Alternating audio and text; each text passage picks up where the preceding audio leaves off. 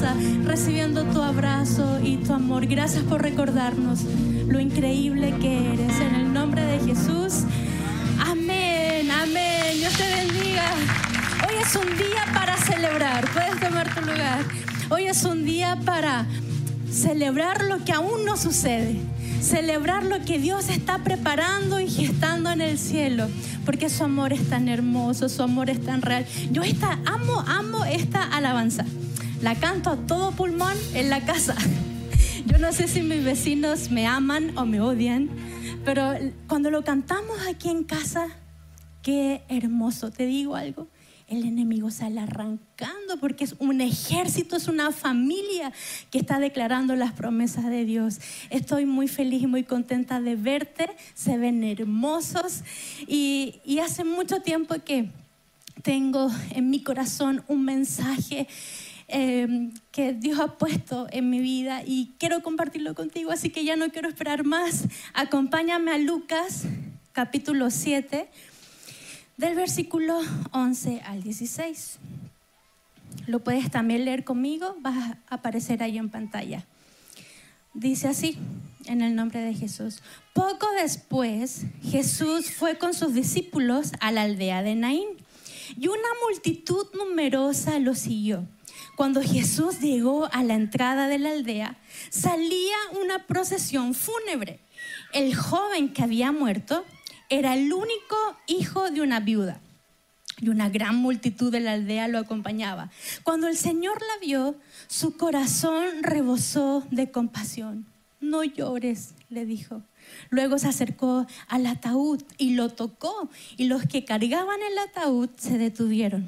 Joven, dijo Jesús, te digo, levántate. Entonces el joven muerto se incorporó y comenzó a hablar, y Jesús lo regresó a su madre.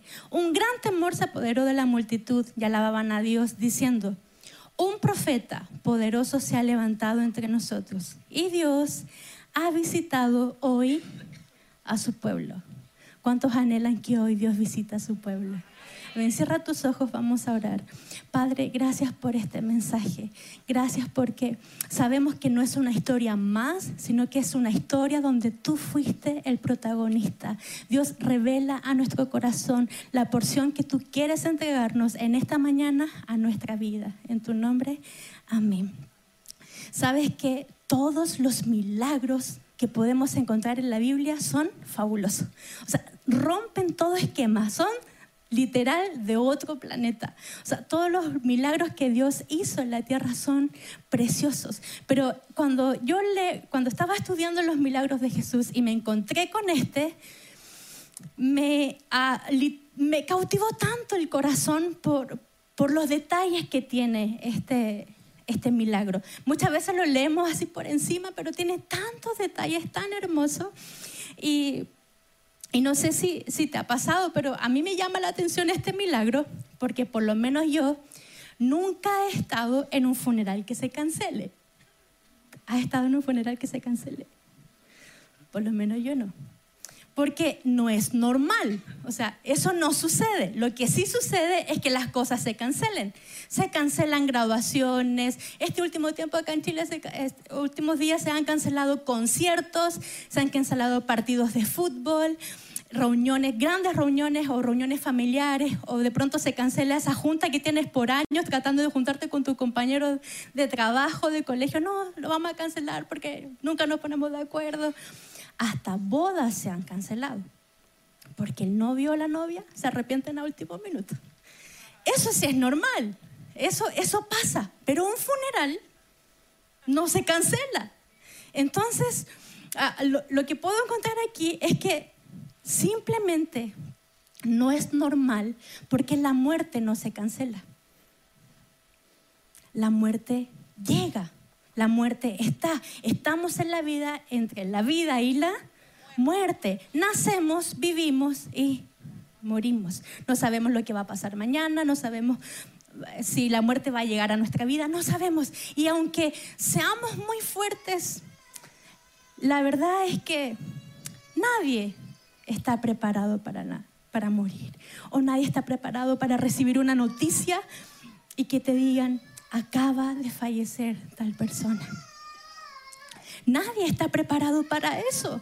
Entonces, ah, es fuerte porque la muerte es tan latente, la muerte es tan real, es así. Pero la muerte no se cancela. Pero ¿sabes qué? Hay una muerte que es mucho más dolorosa y es mucho más silenciosa, que es estar muerto en vida. Es estar caminando sin sentido. Es estar muertos por dentro cuando nada te hace eco. Cuando eh, vas donde te lleva el viento, donde vas caminando sin dirección, sin propósito, sin llamado, cuando estás angustiado, cuando estás agobiado, cuando ya no sabes qué hacer, cuando vas en dirección rumbo a la nada. Literal, muertos en vida. Yo no sé si tú hoy estás así, pero si has llegado en una condición, en esa condición o en una condición parecida, lleno de temor, lleno de duda, lleno de inseguridad, de ansiedad, de temor, de angustia, de errores y de faltas. Quiero decirte que eres la persona perfecta para que Dios te sane, para que Dios te levante, para que Dios te anime, para que Dios llene tu corazón de paz, para que Dios llene tu corazón de alegría, para que Dios te use, para que Dios te abrace. Eres la persona perfecta. ¿Y sabes por qué? Porque Él está aquí. Así como se le apareció a esta mujer, Dios también se puede aparecer en tu vida hoy día. Esta historia tiene tantos detalles asombrosos y no quiero que te los pierdas, así que métete conmigo en la historia.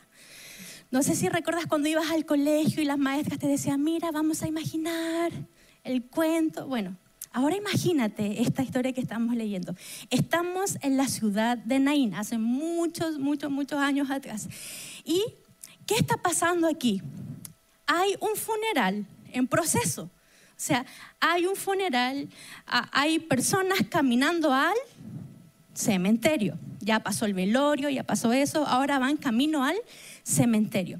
Y en, esos tiempos de Jesús, los funerales no son como los funerales de ahora. Por lo menos acá en nuestra cultura, eh, los funerales de ahora son muy solemnes, muy silenciosos, muy privados, muy íntimos con los familiares más cercanos. Pero en ese tiempo era un real acontecimiento. O sea, cuando moría alguien, primero, toda la ciudad acompañaba a los familiares. O sea, ya era un montón de personas. Y además era mucho ruido y mucho llanto, eh, muchos sonidos de, de, lamentación. Entonces, ¿por qué pasaba eso? Porque en su cultura, mientras más llanto, y más ah, lamentación, más amado era el muerto. Ah, incluso las personas ricas de ese tiempo contrataban a personas para que lloraran. En serio, era como, ¿en qué trabajas tú? Yo lloro en funerales. Era así como raro. Pero pasaba. Entonces imagínate esta escena. Mucha gente, mucho ruido, mucho llanto y Jesús se viene acercando. Y es, no se viene acercando solo, viene con sus discípulos y con mucha gente que lo seguía.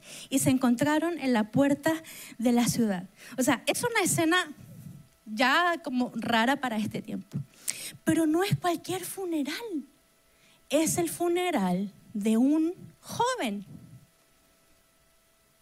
O sea, un, un joven que estaba en los mejores años de su vida murió. Se supone que la ley de la vida es que nosotros los hijos enterremos a nuestros padres, pero no al revés. Entonces ya era muy difícil. Pero además, la madre de este joven era viuda. Ok, era él su único hijo y además esta mujer era viuda. O sea, imagínate tan solo el panorama, imagínate entonces el dolor. ¿Qué quiere decir eso? Que meses antes o años antes, no lo sé, no lo dice acá Lucas, esa mujer estuvo en ese mismo lugar, con las mismas personas, escuchando el mismo llanto, el mismo ruido. Camino al cementerio a dejar a su esposo. Ahora se repite la historia, pero dejando a su hijo. ¿Te parece algo más devastador que eso? ¿Algo más triste que eso? ¿Te parece conocida esta escena? Cuando a veces cosas comienzan a suceder en nuestra vida y comenzamos a revivir cosas, a revivir miedos, a revivir temores, a revivir inseguridades. No sé si te pasó estos días que tú dijiste, ¿en serio? ¿Tengo que volver a hacer una fila para comprar pan? Yo ya pasé eso. ¿En serio tengo que dormir asustado, temiendo por mi vida? O sea, es una broma. ¿Te ha pasado que se repiten escenas en tu vida de repente? Y en, toda clase de cosas. De nuevo fracasé en mi noviazgo. Otra vez pierdo un bebé. Nuevamente estoy firmando papeles para divorciarme. ¿Por qué? Y hay situaciones y momentos donde se repiten en nuestra vida. Dicen los ah, grandes estudiosos del comportamiento humano que no hay dolor tan grande y tan, tan desbastante para una persona, para un ser humano, que perder a un hijo. De hecho, ah, en el diccionario no hay un nombre que se le asigne a una persona que pierda un hijo, porque un hijo que pierde a sus padres es un huérfano, una esposa que pierde a su esposo es una viuda, pero una madre que pierde un hijo, ¿cómo se le llama? No hay, no hay concepto que se pueda añadir a al sentimiento o, a la condición que queda la persona que pierde un hijo. No hay nombre, no hay nombre que se le asigne. Y yo no sé si se parece también esto a, algunas situaciones en tu vida.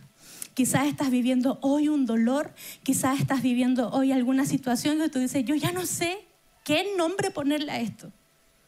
yo ya no, sé, o sea, no sé cómo llamar a esta situación, porque se ha repetido tantas veces, porque es tan doloroso, porque es tan devastador, porque es tan fuerte, yo ya no sé cómo llamarlo. Ya nadie te entiende. Tus amigos ya no comprenden tu situación, no saben cómo ayudarte, tú tampoco sabes qué hacer. Tienes aburrido a todo el mundo con tu problema, con tu dolor. Ya nadie te entiende. Pero tal como se apareció Jesús a esta mujer, también puede aparecer en, la escena de tu vida Jesús hoy día. Él también lo puede hacer. ¿Y sabes por qué? Porque lea acá atrás. Porque los milagros sí existen. Los milagros sí existen. Si Jesús lo hizo con esta mujer, lo puede hacer contigo. ¿Por qué? Porque es el mismo ayer, hoy y siempre. Hebreos 13, versículo 8 dice, Jesucristo es el mismo ayer y hoy y por los siglos. El mismo Jesús que cambió esa situación es el mismo que puede cambiar tu situación hoy día. O sea, su poder no cambia, su amor no cambia, Él sigue siendo el mismo. Y hay dos cosas que quiero que recuerdes justamente en estos periodos de la vida cuando no creemos que existen los milagros. Cuando estamos cansados, cuando estamos aburridos, cuando ya, ya estamos ah, cansados de la vida, porque hay periodos que pasa.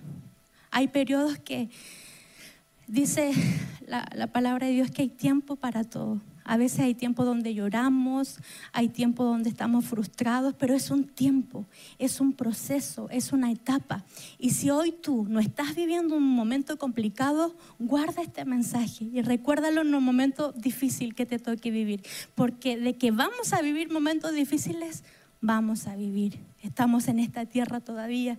Entonces hay dos cosas que, que me gustaría que recuerdes. Y la primera es porque ¿te ha pasado que cuando estás con un problema como que sientes que nadie te entiende? O sea, como que eres tú la loca, como que, o loco, como que está viviendo algo, nadie te entiende. Entonces lo primero que, que quisiera que recuerdes es que Dios ve y siente tu dolor. Dios no es un Dios indolente, un Dios indiferente, un Dios que le, le dé lo mismo lo que tú estás viviendo. No, es todo lo contrario. Jesús sintió dolor por esta mujer. El versículo 13 dice, cuando el Señor la vio, su corazón rebosó de compasión, de amor. Compasión es ponerse en los zapatos del otro, pero no quedarse solamente ahí. Es ir en socorro, es ir en ayuda. Muchas personas se ponen en nuestros zapatos, pero llegan hasta ahí porque no pueden hacer nada más. Pero Jesús sintió compasión por esta mujer. O sea, algo se produjo en el corazón de Dios. Era tanto el dolor ver a esta mujer que hace meses perdió a su esposo, ahora perdió a su hijo, literalmente quedando sola. Pero Dios la vio. Dios no es un Dios que pasa así por el lado y, que dice, me da lo mismo lo que esté sintiendo. No, Él está atento, él, él te mira, Él tiene tiempo para ti, no eres una molestia para Dios. Y le dijo, no llores. Y cuando yo leo eso es como, a ver, otro detalle, no llores. Le dijo a esa mujer, no llores. Si yo hubiese sido un familiar de esa mujer en ese tiempo y si no conociera a Jesús, ¿sabes lo que le hubiese dicho a Jesús? Eh, perdón, le estás diciendo a esta mujer devastada que está sangrando por dentro que no llore, si tiene todo el derecho de llorar. Si lo que ella está viviendo es devastador, es fuerte, es... No hay palabras para describir lo que ella está viviendo. ¿Le estás diciendo no llores? Pero ¿sabes qué? El único que puede decir no llores es el único que puede cambiar la situación para que tú no llores. Y ese es Jesús. Yo te puedo decir aquí, ahora, no llores, va a pasar, tranquilo. Tus amigos te pueden decir, tus familiares te lo pueden decir. Y eso quizás te alivie un poco. Te anime, te haga respirar, te haga tomar fuerza, pero no podemos cambiar tu situación. El único que lo puede cambiar es Jesús. Son las palabras y el poder de, Jesús las que pueden cambiar tu situación. Dios cuando te ve, Él siente tu dolor. Se identifica contigo profeta Isaías describe a Jesús como varón de dolores, experimentado en quebranto. Eh, la única persona en el mundo entero y en la galaxia entera que puede conocer y sentir tu situación es Jesús. Él ya vivió eso, Él ya lo pasó. Y cuando Jesús se encuentra con esta mujer y con esta procesión fúnebre, una, una situación, un panorama tan difícil, tan triste, se encuentran en las puertas de la ciudad. Y en las puertas de la ciudad se hacían los grandes intercambios, intercambios de mercadería, de animales, de, dinero. Y, y, cuando leía esto, que es otro detalle, decía, wow, Qué hermoso, porque hoy no estamos en la ciudad de Naín y no estamos en las puertas de la ciudad, hoy estamos en su casa, hoy tú has llegado aquí para encontrarte con Jesús, has llegado al mejor encuentro donde tú le puedes entregar tus faltas y Él te puede entregar su perdón, donde tú le puedes eh, dar tu dolor y Él te puede dar restauración, donde tú le puedes dar tu angustia y Él te puede entregar su calma, su paz, su amor, su abrazo, donde tú le puedes entregar tu enfermedad y Él te puede entregar sanidad, donde tú le puedes entregar tu adversidad y Él te puede entregar una nueva oportunidad. Has llegado al lugar correcto, en el momento correcto, porque no es casualidad que hoy estés aquí. ¿Quién puede cambiar tu situación? Solamente Dios. Jesús le dice, no llores. Y hoy también te está diciendo, no llores. ¿Alcanzas a escuchar la voz de Dios aquí en tu corazón diciéndote, no llores? No llores. Como que en otras palabras te está diciendo, ya, ya no te estreses, no te angusties, no tengas temor, no tengas miedo. No te limites, sigue avanzando, no retrocedas, no te detengas. No pierdas tu tiempo. En otras palabras, te está, te está diciendo eso, no llores. Todo está en creer. No tengas miedo. No dejes de avanzar a todo lo que Dios tiene para ti. Lo segundo es que no hay nada que impida a Dios hacer un milagro. Nada, nada, nada, nada. ¿Y sabes por qué? Porque Jesús no cuestiona nada. Por eso su gracia es tan escandalosa. Cuando ah, Jesús llega a encontrarse con la mujer, Jesús no le dijo a la mujer, mujer, cuéntame, pero sé sincera conmigo porque de eso depende si resucito a tu hijo o no. Cuéntame, ¿tu hijo era de los buenos o de los más o menos nomás? ¿Se portaba bien o se portaba mal? ¿Cuántos pecados cometió tu hijo? ¿Merece que yo lo resucite? Jesús no le preguntó nada, absolutamente nada. ¿No te parece increíble eso? Por eso su gracia es escandalosa y muchas veces no la podemos entender. Jesús venía de hecho de Capernaum, venía de, otra ciudad y al llegar a, Anaín son 35 kilómetros. En ese tiempo no había metro, no había micro, medios de transporte. Me imagino que se fue caminando hasta la ciudad de Naín. Él venía cansado. Jesús venía cansado. Traía varios milagros en el cuerpo, sanando cojo, paralítico, ciego. Pero no hay nada que le asuste a Jesús para poder hacer un milagro en tu vida, ni el cansancio, ni los comentarios, ni lo que tú hayas hecho. No le asusta tu error, no le asusta nada. Él puede hacer un milagro hoy día. Nuestro Dios, y grábalo bien en tu corazón, nuestro Dios es un Dios de imposibles. No hay herida tan profunda que Él no pueda sanar. No hay corazón tan quebrantado que Él no pueda restaurar y no hay pasado tan oscuro que Él no pueda iluminar. Es un Dios de lo imposible. No es el tiempo que lo cura todo, es Dios que lo sana todo. De eso se trata. Lucas 18, 27 dice, lo que es imposible para los hombres es posible para Dios. Pero mira cómo termina este versículo. Aclaró Jesús. Y me encanta ese aclaró Jesús. ¿Será que hoy Jesús también nos tiene que aclarar a nosotros que Él sí puede? Porque muchas veces nos dejamos atrapar por la mentira y el engaño del enemigo. Y muchas veces susurra nuestro oído y muchas veces te ha dicho, yo estoy segura que te ha dicho porque a mí muchas veces me lo ha dicho, ¿para qué pierdes tu tiempo si Dios no te escucha? ¿Para qué pierdes tu tiempo yendo a la iglesia si a Dios no le importa? Hay millones de personas en el mundo, ¿cómo se va a fijar en ti? Pareces un loco o una loca adorando, orando, si Dios, si tú ya eres un caso perdido para Dios. ¿Para qué lo sigues intentando? Y el enemigo viene con sus cosas y a veces no hemos acomodado a lo imposible pudiendo vivir en lo posible no hemos acomodado a lo natural, pudiendo vivir en lo sobrenatural de Dios.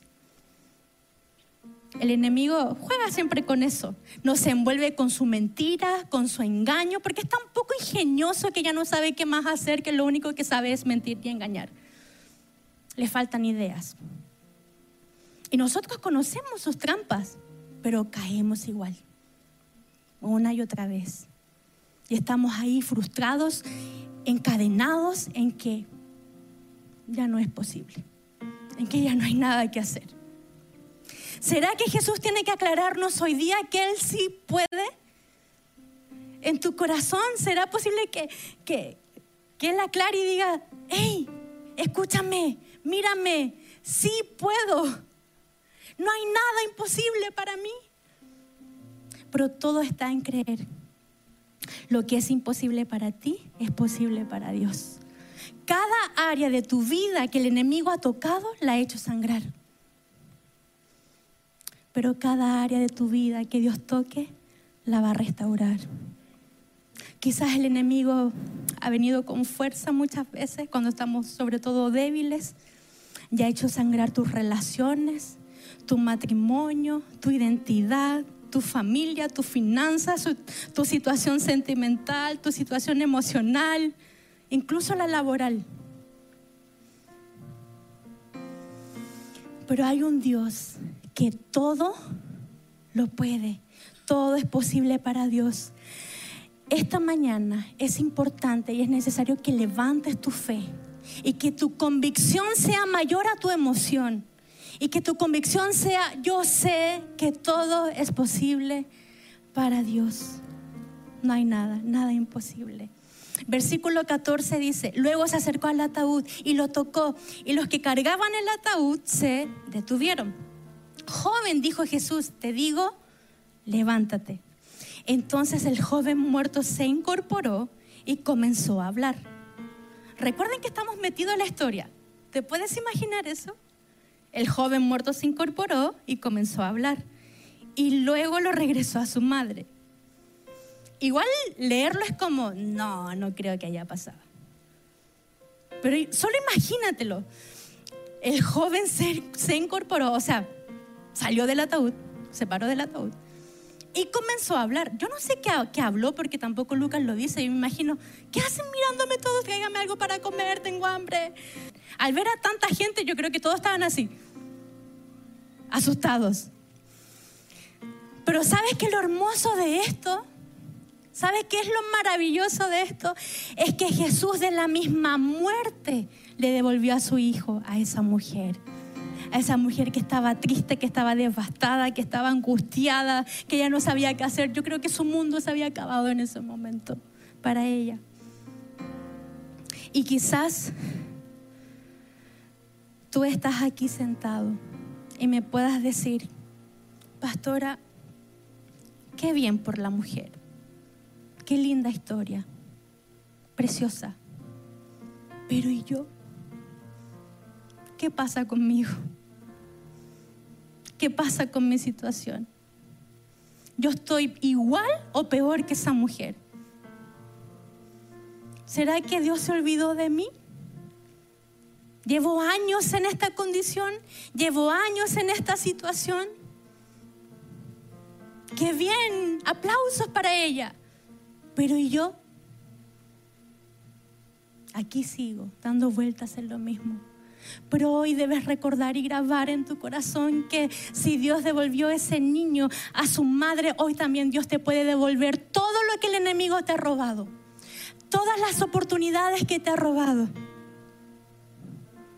En, en un momento esta mujer se vio así, sin nada. La vida le arrebató todo.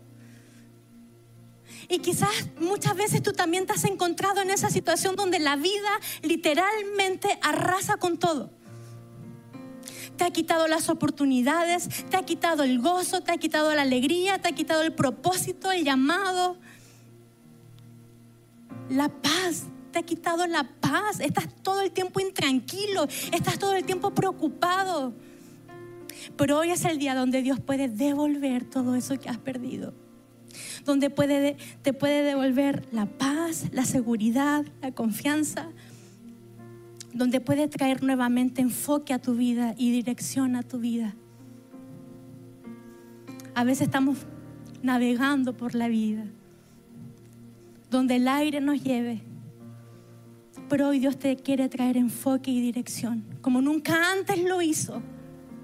Recuerda algo, Jesús arrebató las llaves del mismito infierno de la muerte y dijo, ¿dónde está, oh muerte, tu victoria? ¿Dónde está, oh muerte, tu aguijón? ¿Qué cantábamos hace poco? La muerte, poder, no tiene. El único que tiene poder aquí es Jesús porque Él murió un día por ti en la cruz y Él sabe, Él sabe el dolor que tú estás viviendo. Solamente en Él podemos encontrar salvación para nuestra vida y salvación para la situación que estamos viviendo. Él está aquí y puede cambiar la situación que hoy te tiene sangrando por dentro. Él lo puede hacer una y otra vez, una y otra vez. Y quizás el enemigo ya te está atormentando y ya está ahí con estos pensamientos de, ¿En serio crees que lo va a hacer otra vez? Pero yo a ese enemigo, a ese espíritu que, que, está entrando a tu mente, ahora le quiero decir, los milagros sí existen. Y no importa cuánto tiempo se demoren en llegar, cuando llegan, llegan a transformarlo todo. Porque un milagro es una intervención de Dios. Hace 11 años atrás, yo estaba en un, en un grupo de amigos y veo que llega alguien y me llamó la atención esa persona. Entonces le pregunto a uno de los que estaba en ese grupo, ¿quién es esa persona? Y me dicen, todavía lo recuerdo como si fuese hoy, no, es un caso perdido, no vale un peso, ni siquiera te intereses en saber quién es. Le pregunté a otra persona, ¿quién es esa persona? Y me dijo, no, ese tipo no tiene vuelta. ¿Y sabes qué? Tenían toda la razón. Esa persona llevaba una vida tan destrozada, muerto en vida, tan devastadora, sumido en, en tantas cosas malas del enemigo, en depresión, en enfermedades. Y sí, ¿sabes qué? Para la sociedad no valía un peso. Pero Dios dijo otra cosa. Ese mismo año Dios llegó a su vida, lo transformó, lo restauró, lo sanó. Y ese caso perdido, esa persona que no valía un peso, hoy es tu pastor.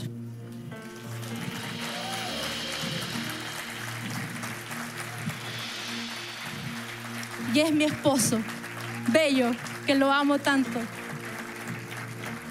¿Sabes qué? Nada le asusta a Dios. Nada, nada. No importa cuánto tiempo se demora en llegar tu milagro, tu milagro va a llegar y lo va a llegar a transformar todo. Hay milagros reservados en el cielo para ti. Deja, deja que el enemigo hable. Déjalo, déjalo. Que se aburra solo pero tú mantente enfocado, mantente y di, yo sí creo que Dios tiene milagros para mí, aun cuando yo no estoy viendo nada, aun cuando yo veo este caso perdido, aun cuando no hay nada que hacer, yo creo lo que Dios sí puede hacer. Hay tantos milagros que te podría contar. Esta casa es un milagro de Dios porque cuando llegamos estaba totalmente destruido. Nuestro campus en Puente Alto es un milagro de Dios. Yo no sé cómo eso está parado. Sí. No lo sé. Yo no sé cómo eso se ha ido construyendo si no hay nada.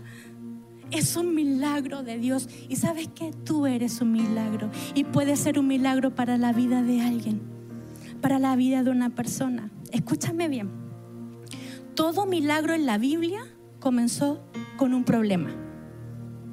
¿Recuerdas la alimentación de los cinco mil? Habían solo cinco panes y dos peces. Ya habían cinco mil personas. Yo no sé cómo eres tú cuando tienes hambre, pero ya una persona con hambre era complicado. Pero cinco mil personas con hambre, eso sí que era un problema. ¿Qué hizo Jesús?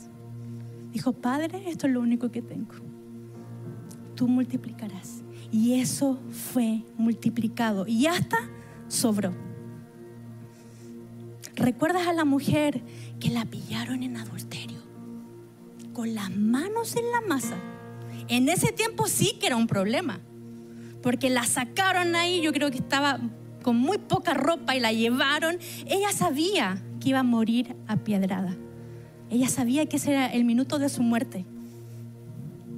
Era un problema para ella, un problema para las personas que estaban ahí.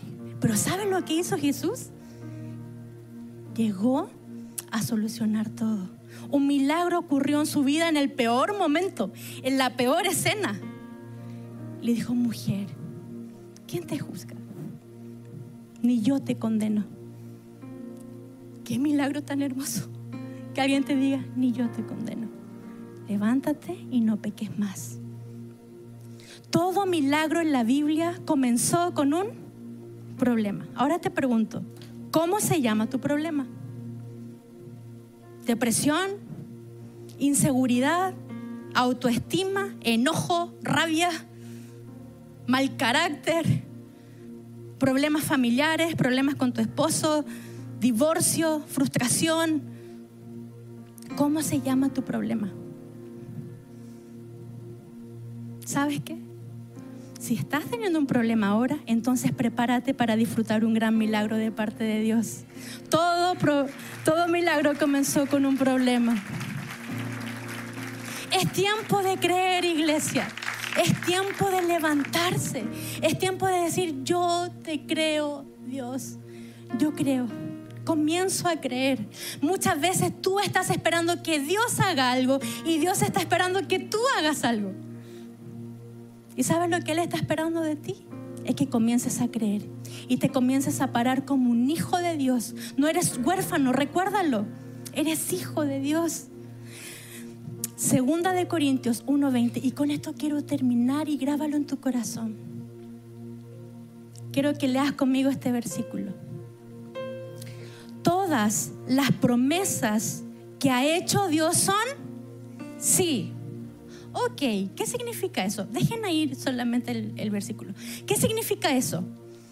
Que Dios sí quiere y sí puede. Todas las promesas que tiene Dios para ti son sí. O sea, Él sí te quiere sanar, Él sí te quiere restaurar, Él sí te quiere dar una nueva oportunidad, Él sí quiere que comiences una nueva etapa, una nueva vida.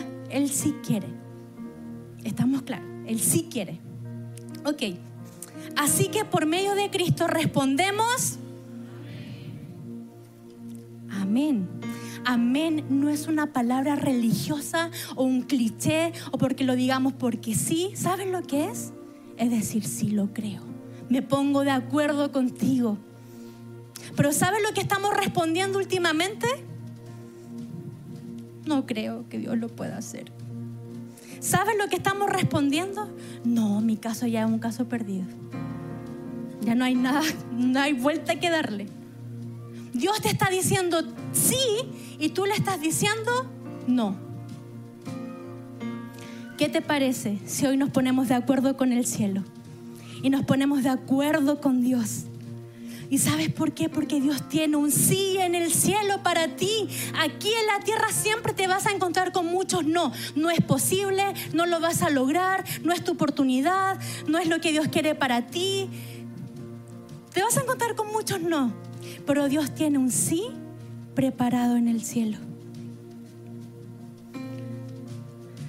Que este sea el día en que realmente le creamos a Dios, en que los milagros sí existen. Ya hay un milagro reservado para ti hoy día. Pero ¿qué debemos hacer? ¿Qué debemos responder? Ahora lo vamos a, a responder, pero con convicción. Todas las promesas que ha hecho Dios son Sí. Así que por medio de Cristo respondemos. Amén. Yo con el cielo. Yo le digo que sí a Dios. Esa debe ser nuestra convicción. ¿Qué le vas a responder hoy día? Amén. Ponte de pie. Ahí donde estás. Mira, yo no te puedo obligar a decir que sí. Es tu decisión. Te puedo animar y ya has escuchado este mensaje Deja que Dios obre y actúe en tu vida. Ese mismo Dios que tú hace siglos atrás, que se le apareció a esta mujer, se puede aparecer también hoy en tu vida, en tu situación, en tu matrimonio, en tu familia, en la situación que estás viviendo. Se puede aparecer en tu corazón. Cierra tus ojos un momento y ahí en intimidad. Dile, Dios, me pongo de acuerdo contigo. Me has estado diciendo tanto tiempo que sí y yo tanto tiempo que te he dicho no. He hecho las cosas a mi manera, a, mi forma. He seguido mis planes, pero no los tuyos. Hoy Dios, queremos responderte. Amén. Queremos ponernos de acuerdo contigo, Dios. Faltan dos meses para que termine este año. Hemos creído que este es un año de consolidación. ¿Qué te parece si no dejas pasar más el tiempo? Y hoy es el día para que puedas responderle a Dios. Amén. lo creo con todo mi corazón. Yo no voy a dejar que el enemigo siga arrastrándome al pasado, que me siga arrastrando a la incredulidad. Yo hoy creo con todo mi corazón. Dios lo puede hacer, sí lo puede hacer. Preséntale ahí tu situación a Dios. Dile, aquí estoy, yo ya no pude hacer nada, yo sé que tú lo puedes hacer una y otra vez, una y otra vez. Reconcíliate con Dios esta mañana. No dejes que, que, pase más el tiempo. Faltan nueve domingos para que termine este año. Que este no sea un domingo más, que sea un domingo de redención para tu vida. Y mientras tú te mantienes ahí en intimidad, con tus ojos cerrados, no puedo bajar de esta plataforma sin antes hacerte una invitación. Si quizás tú has venido por primera vez o llevas años uh, creyendo en Dios, pero nunca dando un paso de fe, te animo a que hoy puedas abrir tu corazón. Te animo a que hoy sea el día en que te encuentres con Dios, en que le digas, Dios, te abro mi corazón, porque te necesito porque ya lo hice a mi manera, pero no me funcionó. Te necesito aquí en mi vida. Si tú eres esa persona que necesita a Cristo con urgencia en su corazón, lo único que debes hacer es decirle, Dios, te necesito. Entra en mi vida, entra en mi corazón. Mantén tus ojos cerrados y si tú eres esa persona, solamente te quiero invitar a hacer una oración conmigo. Y como acto de fe te invito a levantar tu mano ahí donde estás. Quiero ver, quiero ver con quién voy a orar. Veo tu mano. Dios te bendiga. Dios te bendiga. Dios te bendiga. Veo tu mano. Veo tu mano. Veo tu mano. Dios también la está mirando. Veo tu mano. Dios te bendiga. Dios te bendiga. Dios te bendiga. Hoy es el día Hoy es el día, no mañana, en que te encuentres con Cristo. Y ya no estás solo, hay una familia de fe que te va a acompañar. Solamente repite conmigo estas palabras. Padre, en el nombre de Jesús, gracias por este momento que anhelé y esperé por muchos años. Gracias por llegar a mi vida cuando más lo necesitaba abro mi corazón y te reconozco como mi único y personal Salvador. Gracias por este momento. Te entrego mis faltas, reconozco mis pecados y te recibo como el Dios de mi vida, de hoy hasta la eternidad. En el nombre de Jesús. Amén. Celebra iglesia. Hoy es un día para celebrar porque los milagros sí existen.